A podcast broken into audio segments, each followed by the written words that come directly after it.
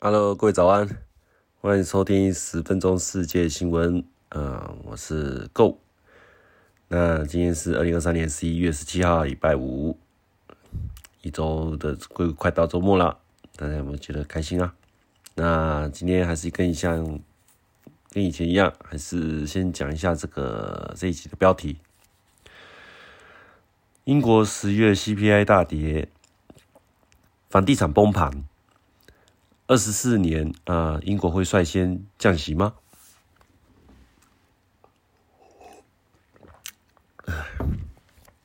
？OK，那我们回到新闻内容。那十五号，这个英国统计局它就公布了十月份的这个消费者物价指数。那它的这个数据呢，呃，比起美国之前前一天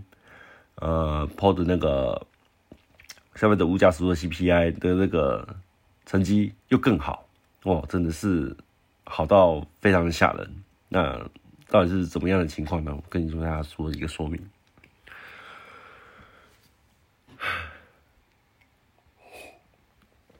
哎，抱歉，我一直在喝水。OK，那它十月份的年增率呢是百分之四点六，那低于预期的百分之四点八。那最重要、最重要一点，它跟九月份的这个年增率百分之六点七相比哦。他一口气掉了三成打了七折左右，这都非常夸张。那这已经是暌违两年，这个英国的这个通膨的这个增速啊，第一次第一次终于降到五趴以下的这个情况。那月增率呢是维持在零，跟上个月是持平的，那低于前值的百分之零点五。那也就是说，十月份跟九月份相比是没有变，是零。然后九月的话那个前值，它是跟八月比是增加百分之零点五嘛？对，所以说目前来讲，英国这个部分的这个消费者五十呃，消费者 CPI 这个数据啊是非常非常的好。那我们就看了，那美国出这么好的一个数据，股票都已经飞涨成这个样子了，那英国呢，是不是也是？从也是也是一样，英国的股市会造成一个喷出呢？实际上不是，为什么？呃，刚刚看了一下英国这个大盘，看了一下，呃，在十五号当天，因为它是在盘前开，呃，这个公布这个数据了嘛，确实确实它是这个部分有做一个上涨，可是到了十六号的这个部分的话，它就把当天十五号的涨幅全部得跌掉，全部跌光了，就就没了，等于就是说。那一天的利好这个部分的话，完全就被这个市场这个空头这个部分干掉。那我们来解释一下，那这个十月份 CPI 它里面内部的这个相关的一个数据。那在年增率的部分的话，我们可以看一下各个细项它有它的这个的贡献度。那在这个细项里面呢，我们可以看到，呃，食品、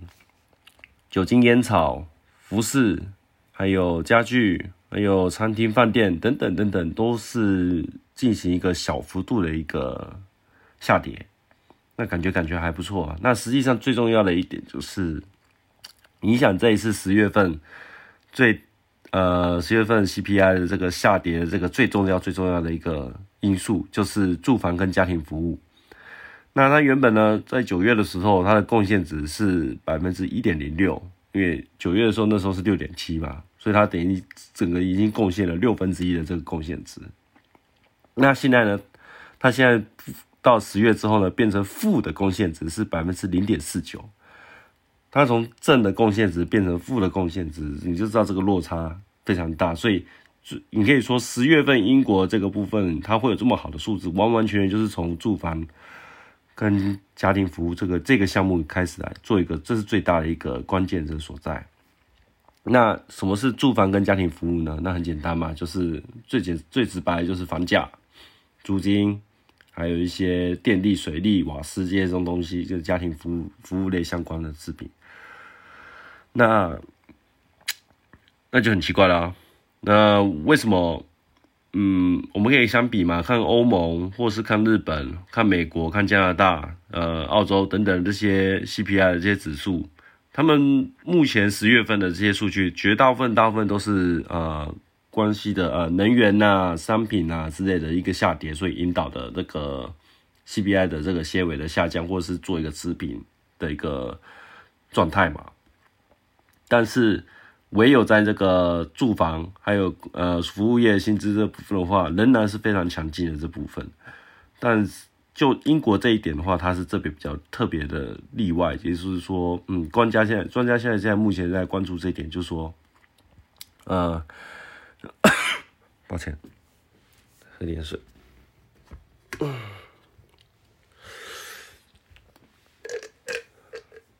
OK，嗯，在现在所有的先进国家里面啊。啊，房价里面下浮的幅度最大，其实就是英国了。那我这时候就去，我就去找了一下那个全英国呃房屋抵押贷款协会的那个他公布的一个数据，它这个全国平均房价啊，从二零二二年的九月的高点以来哦，你算算说算到现在十月份这个时间点，它已经从高点到现在已经跌掉了百分之四点五，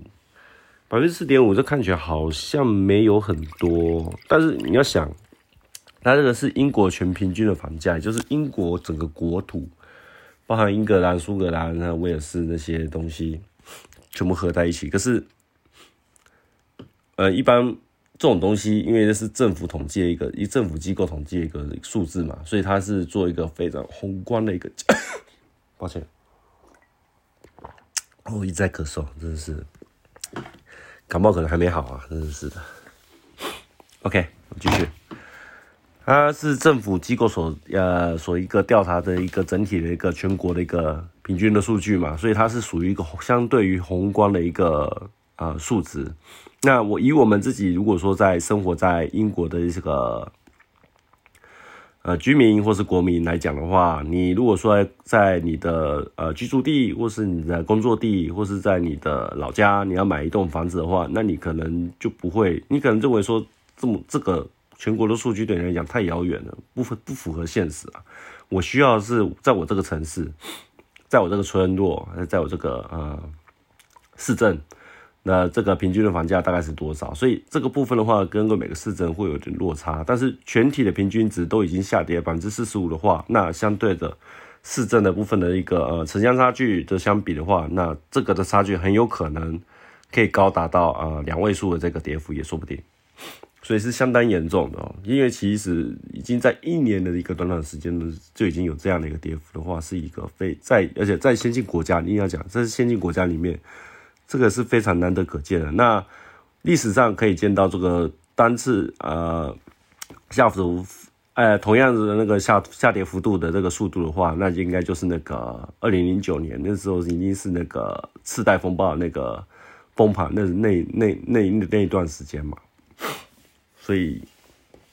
这个是呃，可以说是呃，我们历史应该是会重演的啦。因为历史就人类而言而言，它是一种周期性的变化，我个人是这样觉得的。所以，呃，很有没有可能说，在接下来呃二三年年底到二四年，会有呃新一波的一个房地产风暴会发生在英国也说不定。那这个部分的话，呃，也值得在目前做一个注意。OK。那另外一个可以再值得再去思考的一点就是，呃，目前呢，英国的央行的值呃利率啊，已经连续两次吧，两次呃维持这个利率呃就暂停加暂停加息不变嘛。那现在目前利率已经来到百分之五点二五。那去年九呃不不是去年啊，二三年的九月上个月的呃上个月的这个数据的这个部分，呃九月的那时候的通膨的这个数据是百分之六点七。那跟这个央行的利率五点二五比起来的话，实际上虽然说名目利率是百分之五点二五，但是如果算上通膨这个要素算进去的话，实质这个利率其实是还是在属于负利率。那简单讲一下什么是实质利率啊？那实实际上就是说，呃，假如说今天你存一个钱，你存到银行，那它利率可能是五点二五趴，但是呢，呃，过了一年之后呢？你发现，哎，你可能拿到了，呃，加上利息，可能是一百零五点二五块，但是实际上这一年的这个通膨发发生率呢，呃，通通膨的这个增长率呢是百分之六点七，所以当初的这个一点，呃，一百块这个价价格呢，它已经跌掉了百分之六点七的一个，呃，一个价面的那个票，呃，价面的价票面的价值，所以说你实际上拿到一百块，已经实际上可能已经不止一百块，可能略低于，可能大概是九十三、九十四块左右的那种感觉。所以存款的利率跟不上通膨的话，那实际上呃，人们的财产是不断的在做一个缩水的一个动作。所以对于人们这个部分的话，呃，这是一种刺激消费嘛？负利率，对，这是一种，呃，因为人们。与其想说我把钱放在这个银行里面被通膨给吃掉，对，我们平常台湾最常常常讲的，就是钱放存放钱放存款，呃，放银行里面定存的话，很容易会被那个通货吃掉。那是因为过去台湾一直在处于这种低利率的状况下，然后跟那个通膨，跟通膨的那个利，呃，通膨那个年增那个年增率相比下来啊，就已经变成是一种呃实质上的一个负利率的这个情况。那现在的英国，也就是在九月为到目前为止的九月为止啊，还仍然是属于实质的负利率。但是到了呃这个十月的部分呢，因为通膨一口气降到了百分之四点六，然后利率是维持五点五不变嘛，那瞬间这个利率就翻正了。那利率翻正会什么发什么情况呢？人们就会开始想说，哎，呃，与其就会思考，尤其是在这种。英国其实现在目前的状况，其实是 GDP 是一直非常呃发展是非常低于晚晚年这些前几年这比起来是非常非常低迷的一个状态。也就是说，现在英国是陷入一个非常不景气的一个状况。那那么在不不景气的情况下呢，在遇到这种啊是利率方正的情况下，大部分呃你所赚来的工资啊或者财富啊，应该都会想说把它存起来吧。都会尽量就去提高你的个人的储蓄，然后呃等待诶，因为你想嘛，你今天如果把钱存下来，你的一百块，假如说五点五嘛，那变一百零五块，然后呢，这个一百块的东西呢，呃，经过呃年增率呃那个通膨年增率变一百零四点六块，你可以诶，你不但可以。买这个你想要的东西，一年之后呢，你不但可以买下你这个重要的东西呢，你还可以有一块的这个额外的利息还可以拿，这是这样的一个道理。那这样的话可能会发生什么事？因为说真的，这个实质利率翻正的速度实在是太快，在这个一瞬间之间，而且是落差一口气制造了呃零点六个百分零点六的这个百分点的这个利差嘛。那针对于下次英国这个部分的话的利率水准会议来讲，这个对他们延伸是一个非常呃重大的一个挑战，因为因为现在日本呃不不是日本，英国它现在这个 CPI 的这个情况已经跟各国的这个先进国家的这个呃结构已经是完全上的不同了。英国现在目前最主要啊最主要的最重要头痛的问题就是房地产已经开始在做一个崩盘的一个情况了。那房地产如果继续在维持在一个崩缓情况之下呢？如果还是继续的维持这样继续下去的话，那十一月份、十二月份的这个 CPI 呢，很有可能会一直在继续的在做一个下跌的一个动作。那再这样子下去的话，这个呃，实质利率的这个利差会不断的扩大，那很有可能就会变得就是说，到时候是呃，英国会先被迫的是去去去做一个。呃，降息的动作，为什么说是一个被迫的一个去做一个降息的动作呢？那是因为，当你的这个房贷利率，呃，目前现在是五点二五趴嘛，那五点二五趴的时候，情况现在情况就是，嗯，你现在缴不出这个来，你现在因为房子，我记我再喝水。呃，OK，回来。嗯，现在的房子在目前在处于这个跌价的状态下，那慢慢的这个价格会跌到，会慢慢的一直往下跌嘛。那当你到最后就是觉得说，嗯，但是这个利率还是维持在五点二五趴哦，那你会觉得说，嗯，你今天的房子到了今天是值一千万。那我还有这个五点二趴利息贷款要缴，这时候你会觉得你愿意缴，然后到了下个月可能变成九百万，你可能心里就会存疑说，房子都跌成这样了，我还要继续缴房贷吗？五点五趴很贵耶。到了在下一个月，我还剩八百了，再下下个月，明年呃变七百了，那你会不会想说，妈的，那我就不缴了嘛，就放给他烂嘛，你们就直接把我房子拿去拍卖吧，我这个就宁愿就这等于是做一个认赔的一个动作了。所以这个部分的话，如果呃利率如果维持在这个五点二八的情况太久，这个高利率。对于现在目因目前英国这个英国这个房价下跌这个幅度非常大的一个经济情况来讲的话，是非常非常会影响到这个呃房贷的这个违约的欠违约率的这个情况的发生。当房房贷这个违约率这个欠款率达到一个呃如果突破了一个合理值的时候呢，就很有可能会造成经济的那个金融危机，这个是一个造成一个新的房贷的风暴，说不定。那这个是可以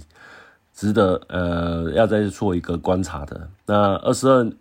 做到这样的一个预期来看的话，二零二四年在先进国家的中里面，很有可能英国会是第一个先做一个降息的一个国家。我个人是这样一个预测了。好了，那今天的分享到这边为止啊。今天真的是喉咙非常的很不舒服。好了，真的是听到这边真的是谢谢大家啦。那我们下次再见，拜拜。